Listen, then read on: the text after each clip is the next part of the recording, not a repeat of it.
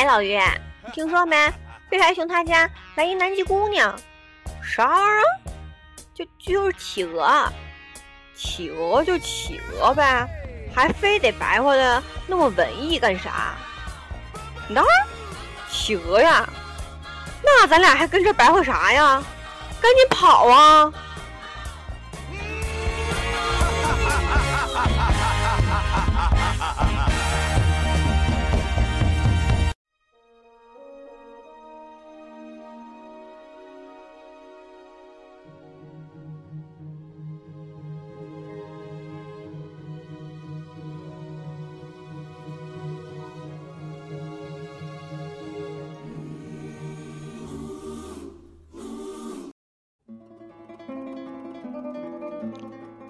南极姑娘，晨晨。我翻了个身，揉了揉惺忪的睡眼，从窗口望出去。无尽的黑夜中，迷望的依旧只有漫天的星光。十一月，极夜的结束仍遥遥无期。不知从何时开始，我习惯在这段漫长而寂寥的时间里沉睡。尽管北极熊并没有冬眠的习惯，但对我而言，睡眠只是逃离孤独的最好方式。毕竟，等待终归是一个漫长的过程，它可能会消磨掉你的希望。然而，当你闭上眼睛的时候，无论是梦境还是想象，那些画面。总会泛着些许光亮。我起身数了数剩下的鱼，应该是吃不过两天了。于是我很不情愿地从我温暖的冰屋里钻出来，一头扎进了寒冷的夜中，琢磨着是时候去储备点粮食了。今天。没有风雪，总体来说是个适合出来觅食的天气。我缓缓地踱着，环顾着四周被星光映得晶莹透亮的雪地，脚步无端变得轻盈起来，似乎已经很久没有这般轻松的感觉了。自从他走了之后，我把自己藏在这样一个与世隔绝的地方。没有和任何人说过一句话。我时常会自言自语，甚至故意从鼻子里弄出点声音来，以证明自己的存在。走到一个岸边，我敲击着地面，选了一个冰薄的地方，小心翼翼地在那挖了一个洞，然后。把爪子伸到水中，搅动了几下，希望能引来鱼群。我一向都是这么捕猎的。其他北极熊或许会直接跳入水中去抓鱼，而我则习惯于守株待兔，撑着下巴望着洞口，像是个哲学家一般。虽然可能有些花时间，但时间对我来说并不值钱。作为一只没有理想、也没有追求的北极熊，我有很多的时间用来挥霍。等了大概有四五个小时，我已然有些昏昏欲睡。可是，正当我歪着脑袋、流着口水，就快要意识模糊时，水面忽然有了一些波澜。我听到声音，连忙打起了精神。直起身子，眼巴巴地盯着洞口，准备来个突然袭击。说是迟，那是快。见水面下似乎有一团黑影闪过，我一伸爪子就把它从水里给抓了出来。啊！我手里的不明物体猛地发出一声凄厉的惨叫，着实把我吓得不轻。于是我手一滑，又把它给丢了出去。只见那团圆鼓鼓的东西咕噜咕噜的滚出老远，在原地打了几个转，才停了下来。我张大嘴巴，愣了半晌，好不容易才回过神来，借着微弱的光亮，定睛一看，那头东西竟然是一只企鹅！企企企企鹅！我被震得说不出话来。是啊，怎么了？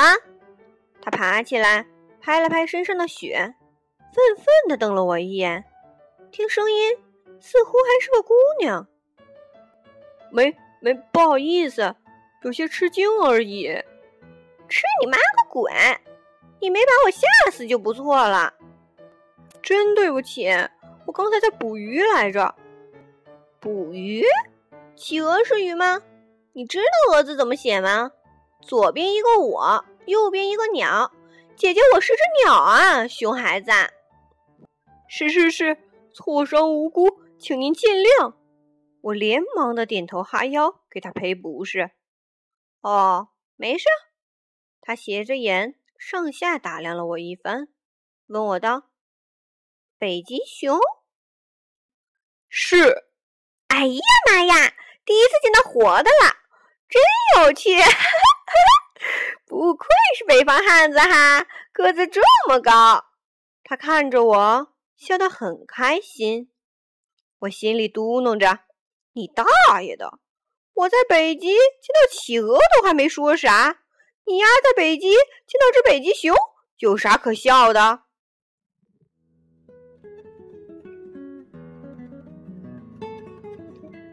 他叫米娜，来自南极，地球的最南方。我和他坐在雪地上聊了很久。他告诉我，他从遥远的南方来到这里，只为了。心中简单的一个梦想，你知道吗，大熊？从小我就想知道地球的最北方是个什么样子，然后我想在北方看一次日出。哦，那你可来错时候了。现在这里是极夜，下次出太阳怎么也得三个月以后了。好吧，那怎么办？要么等，要么回去呗。现在回不去，为啥？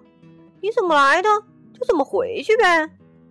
我顺着洋流飘来的，这个季节只适合北漂。我觉得这种说法冲击了我的价值观，便掏出爪子在地上画了画，试图找出这里面的科学依据。好吧。那你只能住在我那儿了。我把地上乱七八糟的箭头擦掉，缓缓地对他说道：“住你呢？我跟你很熟吗？你不会把我吃掉吗？”姑娘，你这么瘦，还不够塞牙缝呢。话没说完，我的肚子便很合时宜的咕咕叫了两声。尴尬的沉默了几秒后。我干咳了两声，对他说道：“不如这样吧，为了你的安全着想，顺便作为住在我那里的报酬，你帮我抓鱼吧。只要我有的吃，肯定也不会吃你，对不对？你有个可以安身的地方，多好啊！”他沉思了片刻，觉得有些为难，但似乎也没想出什么更好的解决方案来。因此，最后还是同意了我的建议。于是，他一头扎进了洞里，不一会儿就丢上来一条条活蹦乱跳的鱼儿。哎，那儿有一条！哎，还有那儿那儿！我在洞口觉得不亦乐乎。就这样忙活了几个钟头，我找了块浮冰，把收获的战利品。堆在上面，拖回了住处。路上，米娜趴在我的背上睡着了。看她睡得那么香，回想起刚才她努力抓鱼的样子，我无端有些于心不忍。毕竟他历经了这么远的长途旅行，还要被我这个废柴熊雇作廉价劳动力，肯定是累坏了。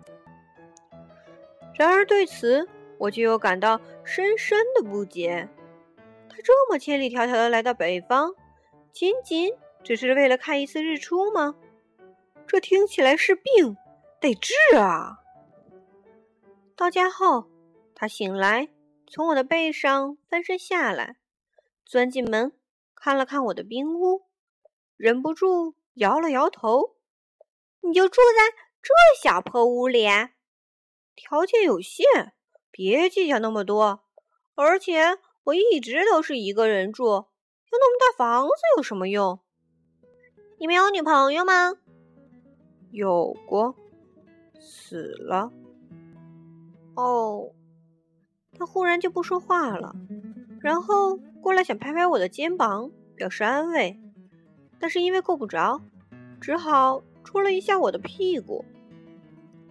没事儿啦，很久之前的事情了，就不要再提了。你过来躺躺看，舒不舒服？我钻进屋子里，示意他过来，然后他就四仰八叉的。躺在了屋子的正中间，亲，注意素质啊！你这样躺，让我躺哪儿？我尖着嗓子喊道。于是他一脸不情愿的一路滚到了墙角。我躺下后往旁边挪了挪，对他做了个手势，示意他可以往我这边躺一点。然后他又往回滚了两圈。感觉怎么样？沉默了一会儿，我问他道：“还行，虽然有点拥挤，但还好你庞大的身躯挡住了风，挺暖和的。”哦，那就好。只是我担心一件事情：睡觉时你会翻身吗？我尽量不，可别尽量。你尽量不翻，我也只能尽量不死。麻烦你体会一下。好，好，好，绝对不翻。说完这句话，我立刻就陷入了沉沉的睡眠中。我做了一个很长很长的梦，又是那个似曾相识的梦境。梦里，我看到了他的脸，闻到了他的气息，听到了他的呼唤。交织着冰川碎裂的声响，大地颤抖的声音。我伸手想要抓住它，却怎么也抓不到。只能看它坠跌入黑暗的深渊之中。我猛然醒来后，米娜已经不在了。我从窗口望出去，她正一个人坐在雪地上。望着天空，若有所思的模样。你醒啦？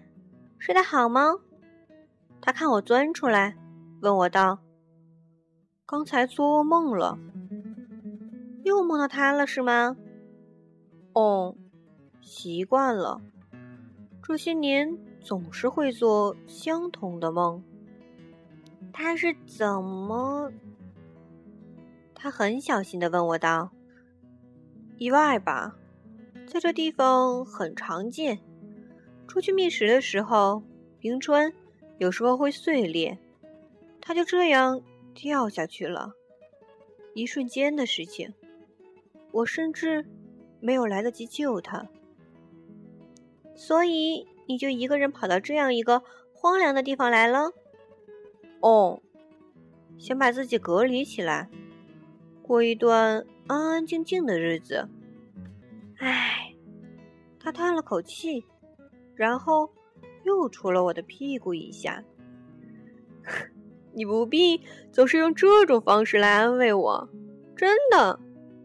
我把他抱起来，放在肩膀上，笑道。他也会心一笑，然后拍了拍我的后脑勺。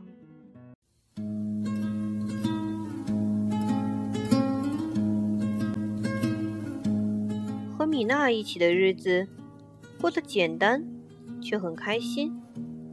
我们每天做的最多的事情就是在一起睡觉，因为在寒冷的极夜，睡觉可以很好的减少能量的消耗，这样我们就不必经常出去捉鱼。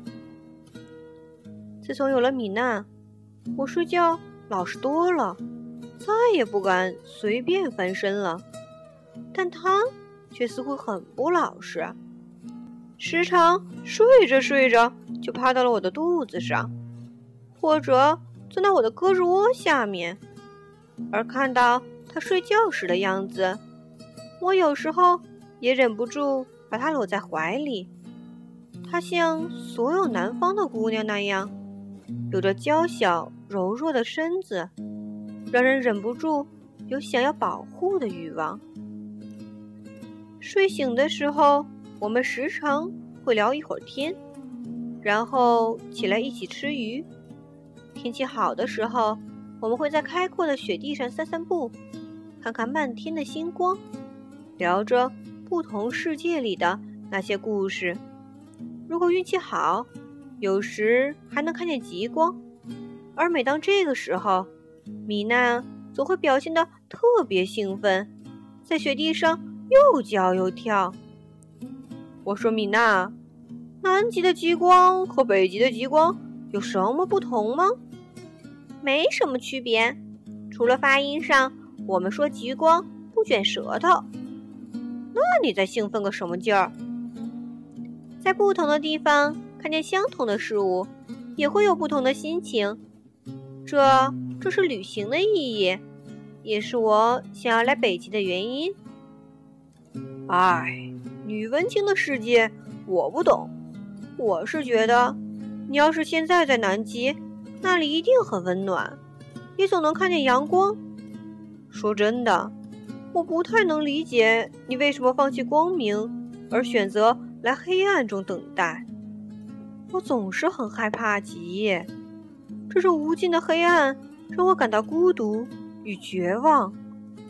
待光明是个痛苦的过程，有时候甚至怀疑太阳终究会不会照常升起。但是你没有一次是在白白等待，不是吗？有期待的日子终归是好的。我不知道。或许自从他走了之后，我就更加害怕这种等待了。大熊，你真的不必用过去的事情来惩罚自己的，应该学学我，出去看看外面的世界。你抱着你那些过去，还能得到些什么呢？我就是心里很沉重。那就先试着。让自己轻盈起来，过来，让我们一起在极光下翩翩起舞吧。他跳到了前面的一片空地上，冲我招了招手。神经病啊！一只北极熊和一只企鹅在雪地上跳舞，听起来就像个冷笑话。谁看到了？这周围连只骆驼都没有。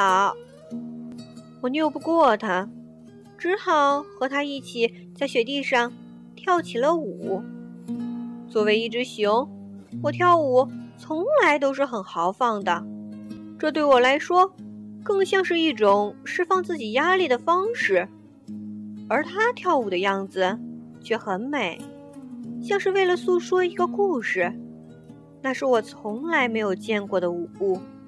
他的小脚印在雪地上留下了一幅画。舒缓的线条勾勒出了属于另一个世界的风景。也就是在这样一个时刻，我忽然觉得自己有些喜欢眼前这个小个子的南极姑娘。她轻盈欢快，却又像风那样捉摸不定。她总是无忧无虑，身上带着一股北极所没有的芬芳。我想。这大概就是所谓的南国气息吧。时常听见有人唱起那里的歌，说起那里的故事，但对我而言，那里却一直是个神秘而遥远的地方。然而此刻，虽然我从未到过那，却能感受到属于那里的所有温柔。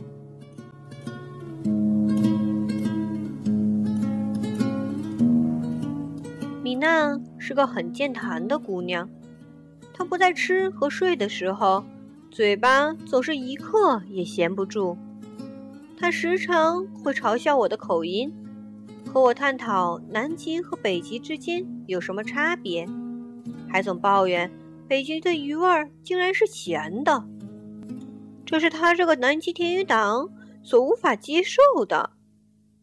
我虽然有时候觉得他一直唧唧歪歪也挺烦的，但无论如何，总比我之前那些只能和自己说话的日子。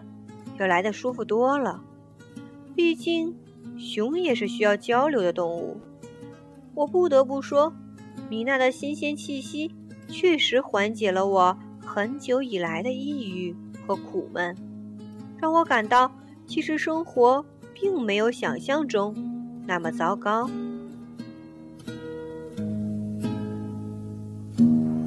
这天，外面刮起了暴风雪。我挖了点冰块，把门堵得严严实实的。于是屋子里顿时陷入了完全的黑暗中。我摸索着找了个靠墙的地方坐下来，然后把米娜放在自己的腿上。你以前遇到暴风雪的时候都是怎么过的？一个人待在小黑屋里，大概会很害怕吧？米娜问道。习惯了就还好，就是闷得慌。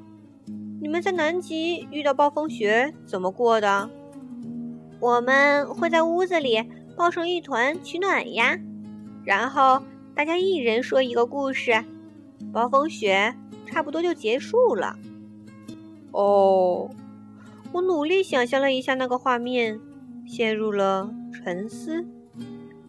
你们北极熊不这么做吗？其实，北极熊生来就不是喜欢群居的动物。我们虽然内心渴望沟通，但是彼此却只是在雪地上擦身而过，忙碌于各自的生活中。为什么呢？或许我们彼此并未达到如此强烈的地步吧。我们每个个体都有能力狩猎，也有足够的脂肪让自己保持温暖。因此，我们不像你们企鹅会成天凑在一起，更多时候都只是为了各自的生存奔波而已。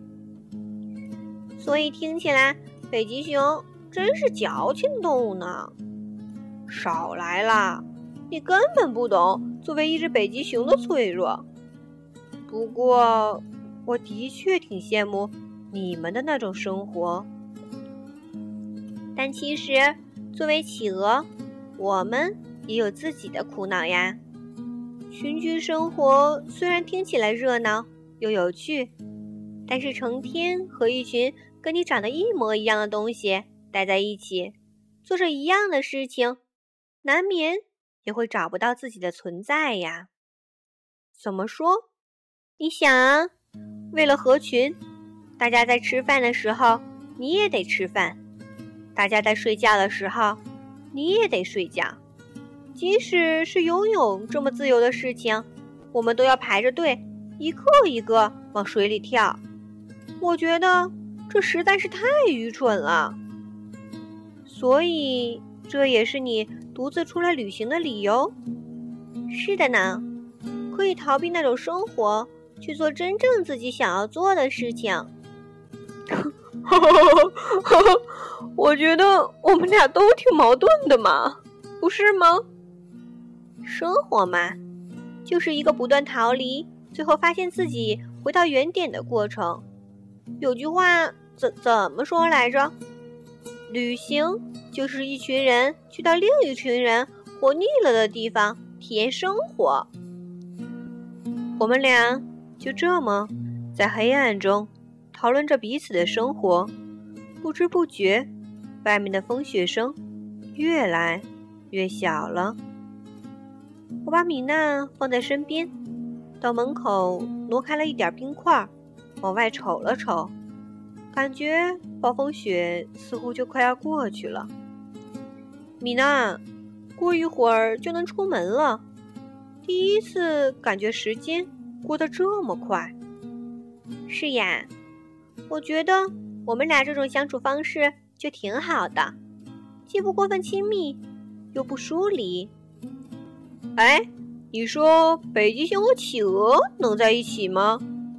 我笑着调囧道：“可以呀，不过会是个很冷很冷的爱情故事。”米娜在黑暗中调皮地戳了我的屁股一下。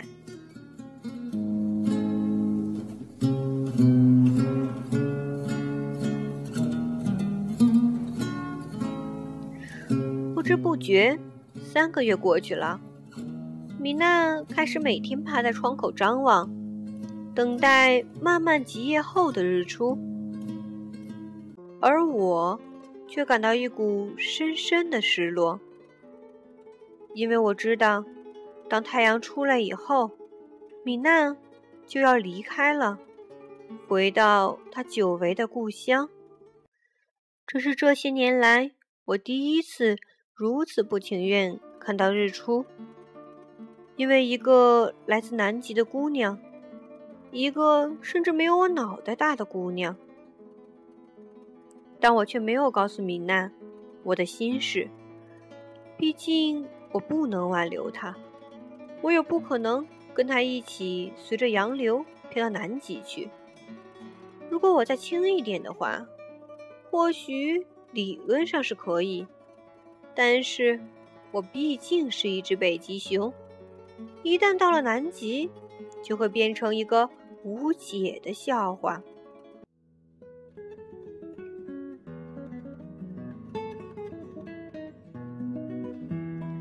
某一天，我忽然从睡梦中被叫醒。米娜兴奋地拉着我到外面，说：“太阳马上就要从地平线上升起来了。”我陪着他在雪地上坐了不知几个小时，太阳才终于羞涩地从地平线上露出了一角。但是没过多久，它又缓缓地落下去了。这一幕虽然短暂，米娜却显得非常开心。她对我说道：“大熊，极夜结束啦！从今天开始，日出的时间会越来越长，你漫长的黑夜结束了。”哦，我冲他别扭的笑了笑。怎么了，大熊？你应该开心才对，你等待的东西。不是终于来了吗？是啊，但是你要走了呢。米娜忽然就不说话了，她低着头想了一下，然后抬头望了望我。大熊，你再抱着我睡一次好不好？等下一次天亮我再走。于是，我和他回到了屋里。最后一次把他拥入怀里，他很快就睡着了。然而我却一直清醒着，就这么看着他，看着他，一直到天亮。第二天送他到岸边的时候，我一时想不到什么要说的，既不知道该怎么告别，也也不知道。怎么感谢他这些日子的陪伴？大熊，我该走了。米娜戳了我的屁股一下，道：“哦，米娜，走哪了？别整鸟语，听不懂。这几个月，谢谢你了。你不必谢我。我觉得你应该离开这里。离开这里。”去哪里？去南方，南极。你不必去那么远的地方，你只要再往南走走就好了。你既然害怕极夜，越往南的地方，极夜就越短，不是吗？你是时候和这里说再见了。这里太沉重，太荒凉了，而且你又喜欢用意念来抓鱼，我觉得。你早晚会饿死的。好吧，我会的。那我们还。会再见面吗？如果你愿意一直往南走，我会在世界的最南方等你的。但我如何知道哪里才是南方？既然你已经在世界的最北方，那么无论未来你朝哪个方向走，都注定是南方。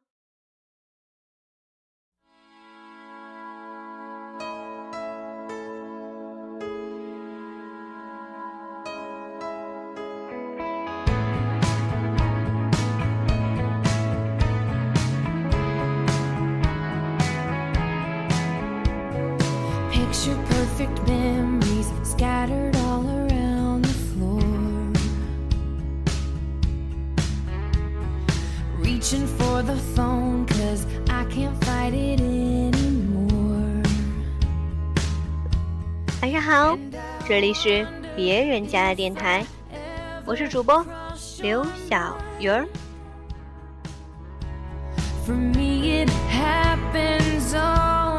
昨天录的那遍，我觉得录的太粗糙了，所以今天重新再录一遍，希望大家能喜欢。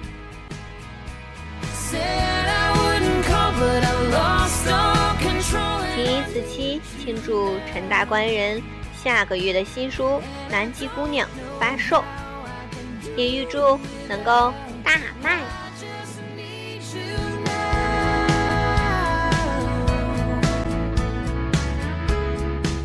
也希望废柴熊兄弟能够走到世界的最南方，遇到他的南极姑娘。晚安。